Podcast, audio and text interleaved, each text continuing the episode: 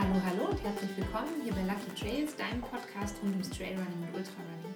Ich bin Vicky, ich bin dein Host hier bei Lucky Trails und ich freue mich wie immer, dass du eingeschaltet hast. Heute gibt es mal wieder einen Gast hier bei Lucky Trails und das ist für mich ein bisschen eine lustige Situation, weil die meisten Gäste habe ich bisher virtuell quasi aufgezeichnet und mein heutiger Gast sitzt mir gegenüber und ähm, das ist der Felix und den Felix kennen einige von euch schon als meinen Lauf- und Lebenspartner. Oh, das klingt gut, ja?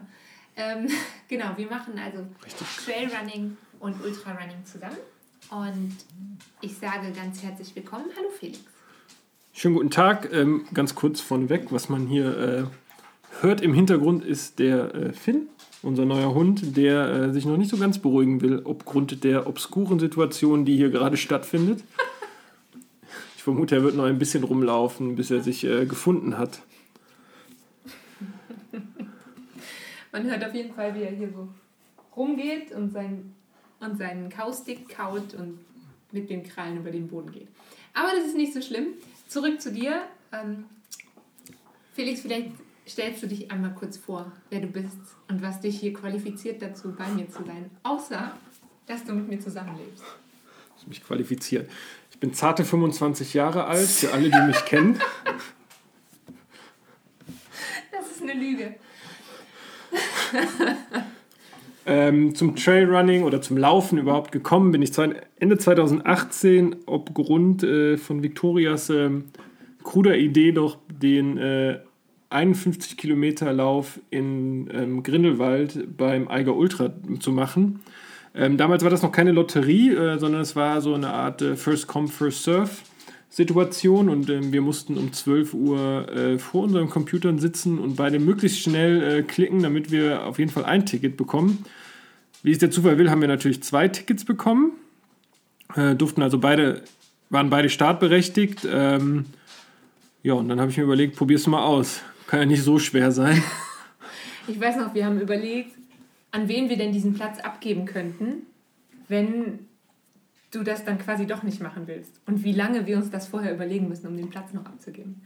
Aber du hast es dann gemacht. Also du bist äh, mit mir gelaufen, du warst auch ein bisschen schneller als ich. Das wurmt mich schon noch ein kleines bisschen.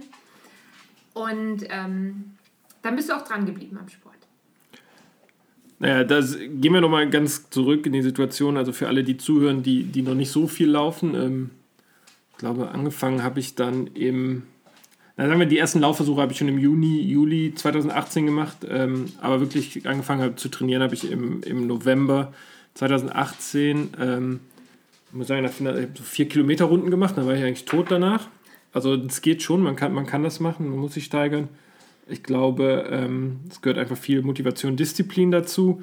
Vor allem Disziplin, dass man tatsächlich rausgeht und läuft, ähm, wenn man äh, laufen soll, laut Trainingsplan. Ich glaube, das ist, das ist somit das Wichtigste. Ähm, genau, nach 2019, nach dem Lauf, ähm, der extrem gut für mich gelaufen ist, von meinem Gefühl, ähm, bin ich eigentlich dran geblieben, habe dann noch einen Lauf in 2019 gemacht und bin dann in die Saisonplanung 2020 übergegangen mit äh, höheren Zielen, höheren Zielen. Ähm, genau, da kommen wir aber, glaube ich, gleich noch drauf zu genau. sprechen, wie sich das so entwickelt hat. Man kann nämlich so ein bisschen sagen, du warst ja eigentlich wie von 0 auf 100. Also du hast ja quasi erst gar nichts gemacht, Laufsporttechnisch. Und dann eben die 50. Und dann stand eigentlich jetzt in der Saison 2020 für dich tatsächlich die 100 auf dem Plan. Genau, ähm, es ging Genau, die 50 haben bei mir relativ gut geklappt. Ich bin mit 9 Stunden 40 unter allen meinen Erwartungen oder über alle meine Erwartungen hinausgeschossen. Ähm, ich hatte mit 12 Stunden geplant ähm, und merkte dann während des Rennens, dass es immer schneller ging.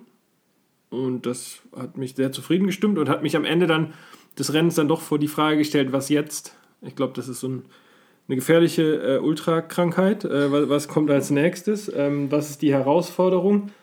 Ähm, was mache ich jetzt? Und dann habe ich überlegt, die 100 ist so ein bisschen magisch. Das wird, also zumindest in meinem, in meinem Sinne hört sich ein bisschen magisch an, dreistellig zu laufen innerhalb eines Laufes. Jetzt nicht irgendwie in, in einem Monat oder in einer Woche oder so, sondern innerhalb von einem Lauf. Und deswegen habe ich mir dann überlegt, ähm, das wäre doch was, das könnte das Jahr drauf angehen. Ähm, und habe mich dann Ende 2019 in der Lotterie für den Eiger 100er beworben und habe dann tatsächlich auch ein Ticket bekommen. Genau, aber das ist ja jetzt so ein bisschen schwierig alles diese Saison. Ähm, da habe ich ja mit dem Daniel in Folge 5 auch schon mal darüber geredet, darüber, dass eben, und es war natürlich auch bei allen anderen Gästen bisher auch schon Thema, dass eben sehr, sehr viel abgesagt wurde dieses Jahr. Unter anderem eben auch der Eiger Ultra. Und ähm, für dich war dann wahrscheinlich so ein bisschen die Frage, okay, was machst du jetzt? Die Woche danach findet ja eins der ersten Rennen der Saison überhaupt wieder statt und es finden ja diese Saison noch Rennen statt. Aber du hast dich nicht noch für ein anderes Rennen angemeldet, sondern du hast gesagt, du hast dich eigentlich vorbereitet auf die 100 Kilometer und jetzt willst du die auch machen. Wie machst du die? Ja, genau. Also, ja, wie, wie, wie, sage ich das? Die, die, ähm, die Motivation, 100 zu laufen, war, war schon groß und ich habe angefangen, richtig zu trainieren. Ähm, eigentlich im Dezember, also habe mich fast über sechs Monate darauf vorbereitet, fast sieben Monate und habe dann ab dann gesagt, nee, kannst jetzt nicht einfach auf ein 70 Kilometer Rennen gehen, was sehr wahrscheinlich sehr eitel ist und auch ähm, ohne weiteres funktioniert hätte, aber irgendwie hatte ich das Gefühl, das ist nicht das, was ich gerne möchte. Ähm, und habe dann zu dem Zeitpunkt gesagt, ich würde den Self-Supported machen. Ich würde mir also eine Runde aussuchen und würde würd eine Runde oder mehrere Runden aussuchen, um dann entsprechend ähm, meine 100 Kilometer an einem Stück zu laufen. Ähm, natürlich in den Bergen, ansonsten halte ich das für weniger Spaß. Ähm, Wenn es keine Höhenmeter gibt, ist ein Lauf nur halb so interessant. Ähm, naja, und dann habe ich überlegt, wie mache ich das? Und zu dem Zeitpunkt, als ich dann entschlossen habe, ich mache es self-supported, war auch noch nicht so ganz klar, wird es Rennen geben diese Saison, weil die Regularien in der Schweiz damals damals, das hört sich jetzt so nach weit weg an, aber vor fünf, sechs Wochen, als die Entscheidung gefallen ist, einfach noch nicht so wirklich äh, Ausschluss darüber, Aufschluss darüber gegeben haben, ob Events stattfinden dürfen oder nicht. Du hast jetzt gerade gesagt, du hättest dir, du hättest nicht gerne ein Rennen mit weniger Strecke gemacht, aber du hast ja schon die Möglichkeit, nächstes Jahr die 100 Kilometer zu laufen. Also du hast ja einen Startplatz quasi automatisch für den Eiger Ultra 2021 was für alle Menschen wie mich zum Beispiel ein bisschen, also ich gönne das allen Läufern, die jetzt dann Startplatz haben, aber für mich zum Beispiel ist es total blöd, weil ich hatte den die ganze Zeit für 2021 auf dem Zettel und ähm, da wird es natürlich noch weniger Startplätze geben, die dann noch verfügbar sind. Aber das machst du auch. Also du läufst jetzt quasi dieses Jahr diesen Self-Supported 100 Kilometer oder du versuchst es. Es wird schon klappen. Und dann danach das Jahr dann aber trotzdem den Eiger Ultra. Also das ist auch so ein bisschen so ein so ein Herzensrennen, das willst du schon machen.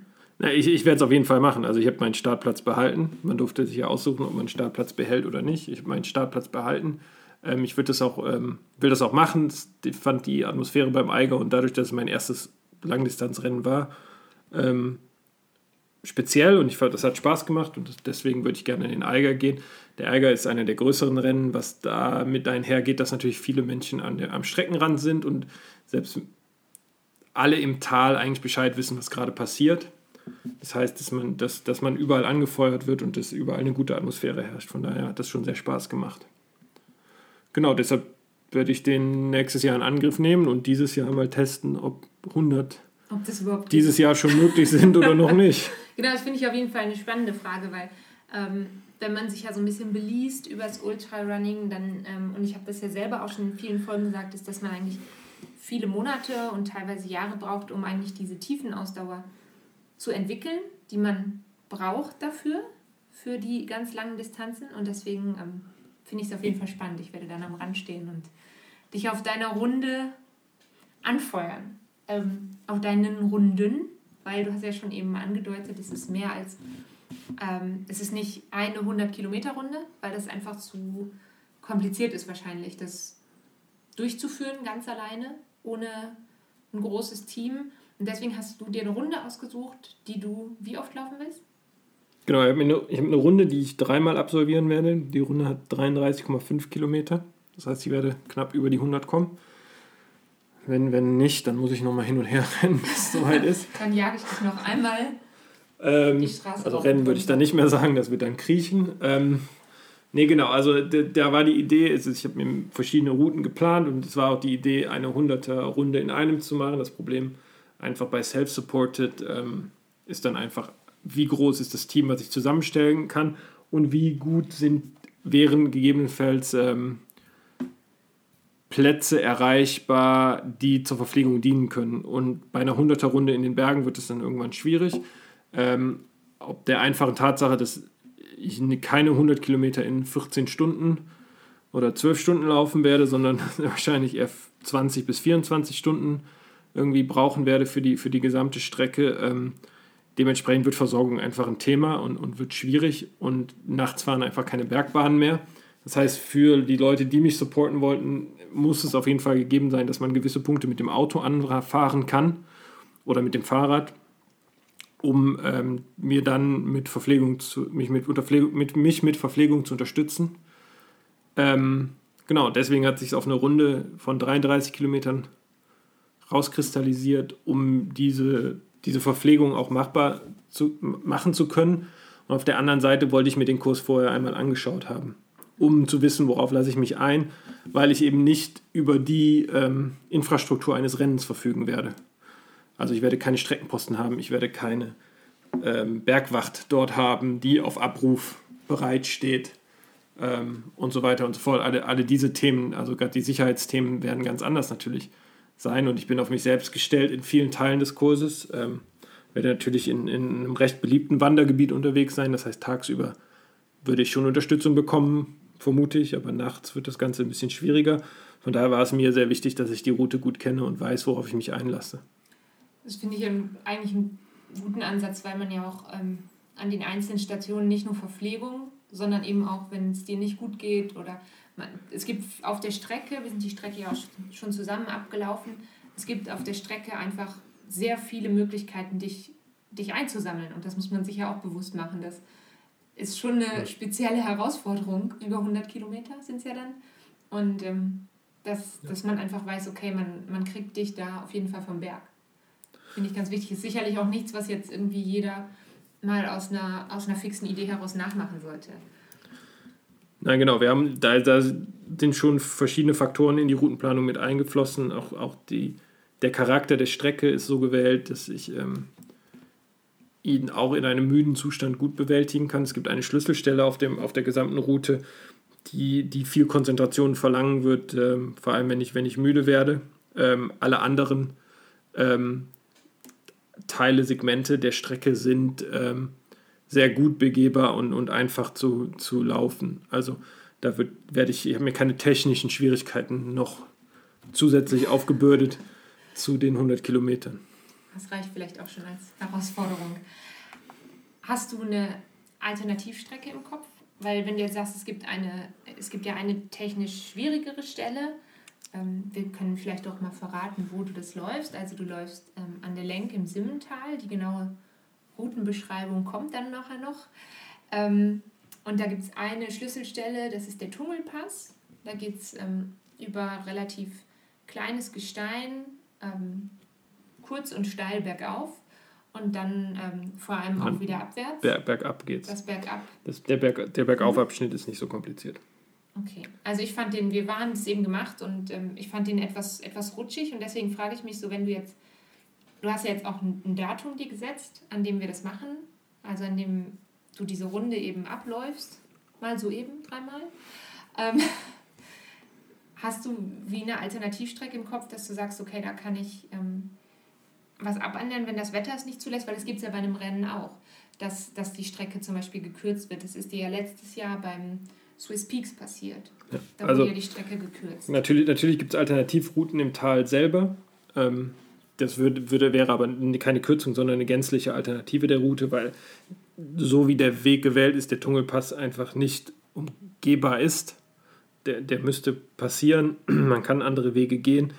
Ähm, das Problem ist allerdings, wenn Wetter natürlich äh, eine Rolle spielt, dann werden auch ähm, Alternativrouten im selben Tal schwierig, weil die Wetterlage ja dann oft das gesamte Tal beeinflusst und nicht, nicht nur, äh, sagen wir mal, temporär oder, oder ähm, nur den Tungelpass. Also das wäre dann, das wäre, wenn wir in schlecht Wetter fahren oder in schlecht Wetter geraten, dann wird, wird das ein Problem für die gesamte Unternehmung. Und ähm, wie muss ich mir das jetzt vorstellen? Wie soll das ablaufen? Das, das Rennen? Dein, ich, ich nenne es jetzt mal ein Rennen. Es ist ja wie ein persönliches Rennen gegen dich selber. Ähm, das ist ein F FKTP, habe ich gelesen. ja, Fastest Known Time Personal. Okay. Oder, ja, so haben sie es abgekürzt, also, also eine, eine eigene schnellste Zeit aufzustellen.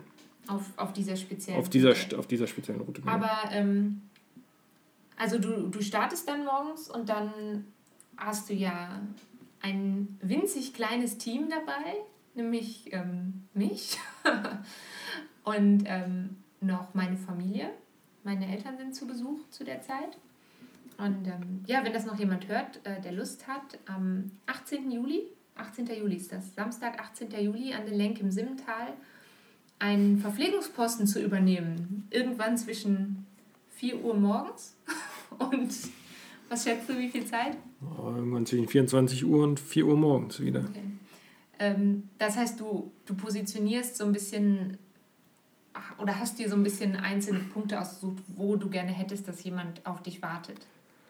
Genau, also aufgrund der Covid-Situation möchten wir jetzt natürlich keine Menschenmassen dort äh, hinlocken. Oh, ich habe das soll, da, schon wieder vergessen. Damit sollten wir ein bisschen, vielleicht ein bisschen aufpassen. Nichtsdestotrotz sind wir natürlich an der frischen Luft und ähm, können Abstandsregeln natürlich einhalten, sollte das so sein. Ähm, aber das ist natürlich auch einer der, der Faktoren, dass wir, dass wir ein relativ kleines Team nur haben, dass wir kein, kein Riesenteam aufstellen, weil das, ähm, das ist einfach vielleicht nicht angebracht in der aktuellen Zeit. Ähm, nein, es gibt, es gibt ähm, drei Fixpunkte auf der Route, ähm, an, an denen ähm, Verpflegung möglich ist und an denen, denen wir versuchen zu verpflegen. Ähm, ansonsten werde ich natürlich mit relativ viel Essen los, also äh, Essen, wir sprechen jetzt von komprimierter Sportlernahrung, ähm, losziehen und ähm, versuchen, mich äh, natürlich self-supported zu, zu ähm, verpflegen über, den, über die Strecke.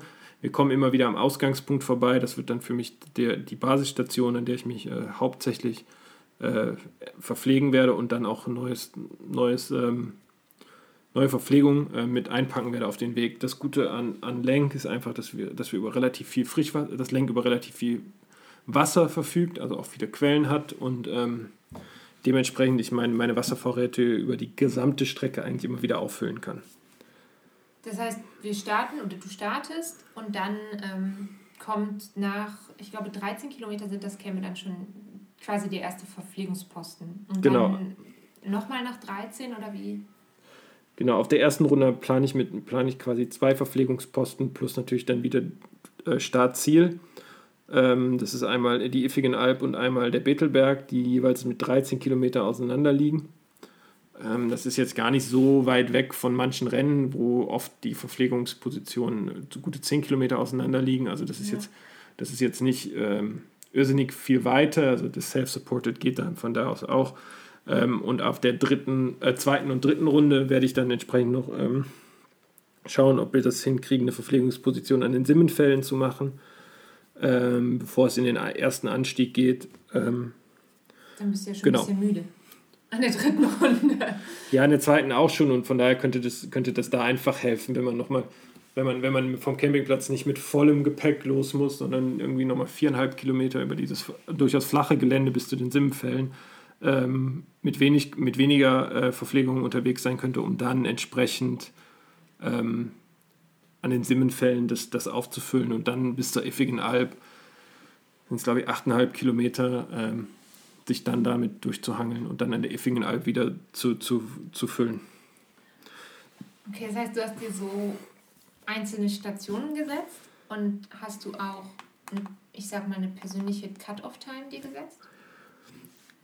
Äh, ich habe mir natürlich keine Cut-Off-Time gesetzt äh, als solche. Muss ich dich nicht ähm, aus dem Rennen nehmen nach so und so vielen Stunden und sagen, nee, es ist vorbei, das, das äh, Nein.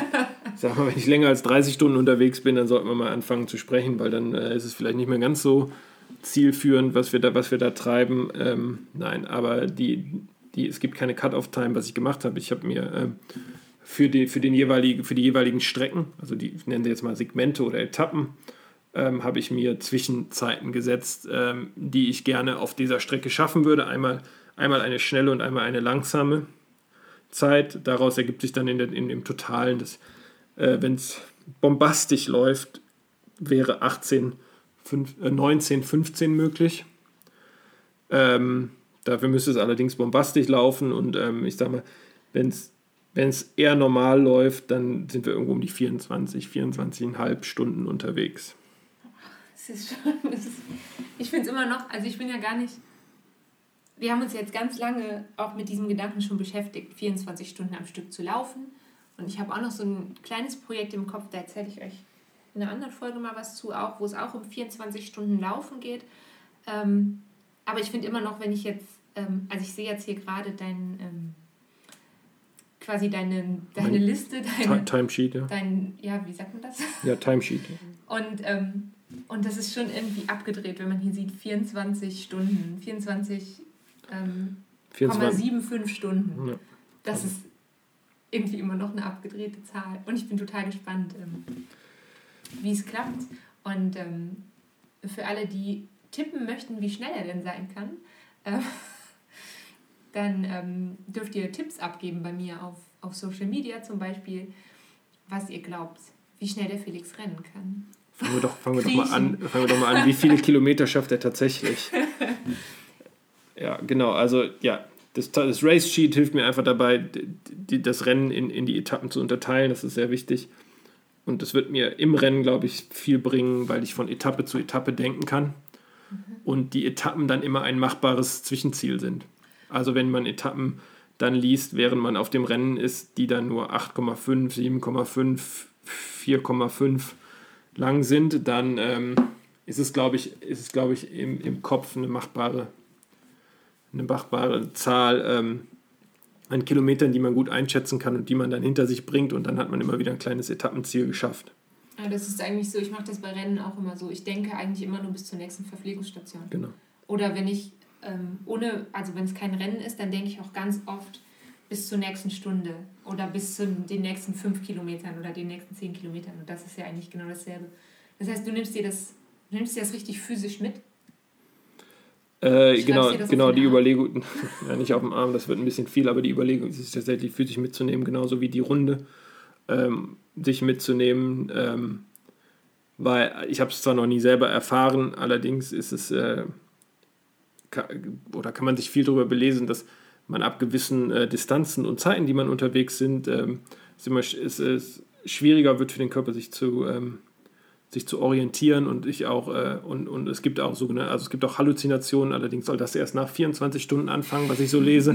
Also die und, letzte Dreiviertelstunde. Na schauen wir mal ob, ob, das auch passiert aber ich weiß ich weiß einfach nicht wie mein Körper auf mehr als 50 Kilometer reagiert und deswegen hätte ich gern ähm, einfach auch was dabei damit ich weiß wie es weitergeht, aber auch für den Kopf, damit ich weiß, äh, wo bin ich gerade und quasi abhaken kann, was, was, was ich schon gelaufen bin.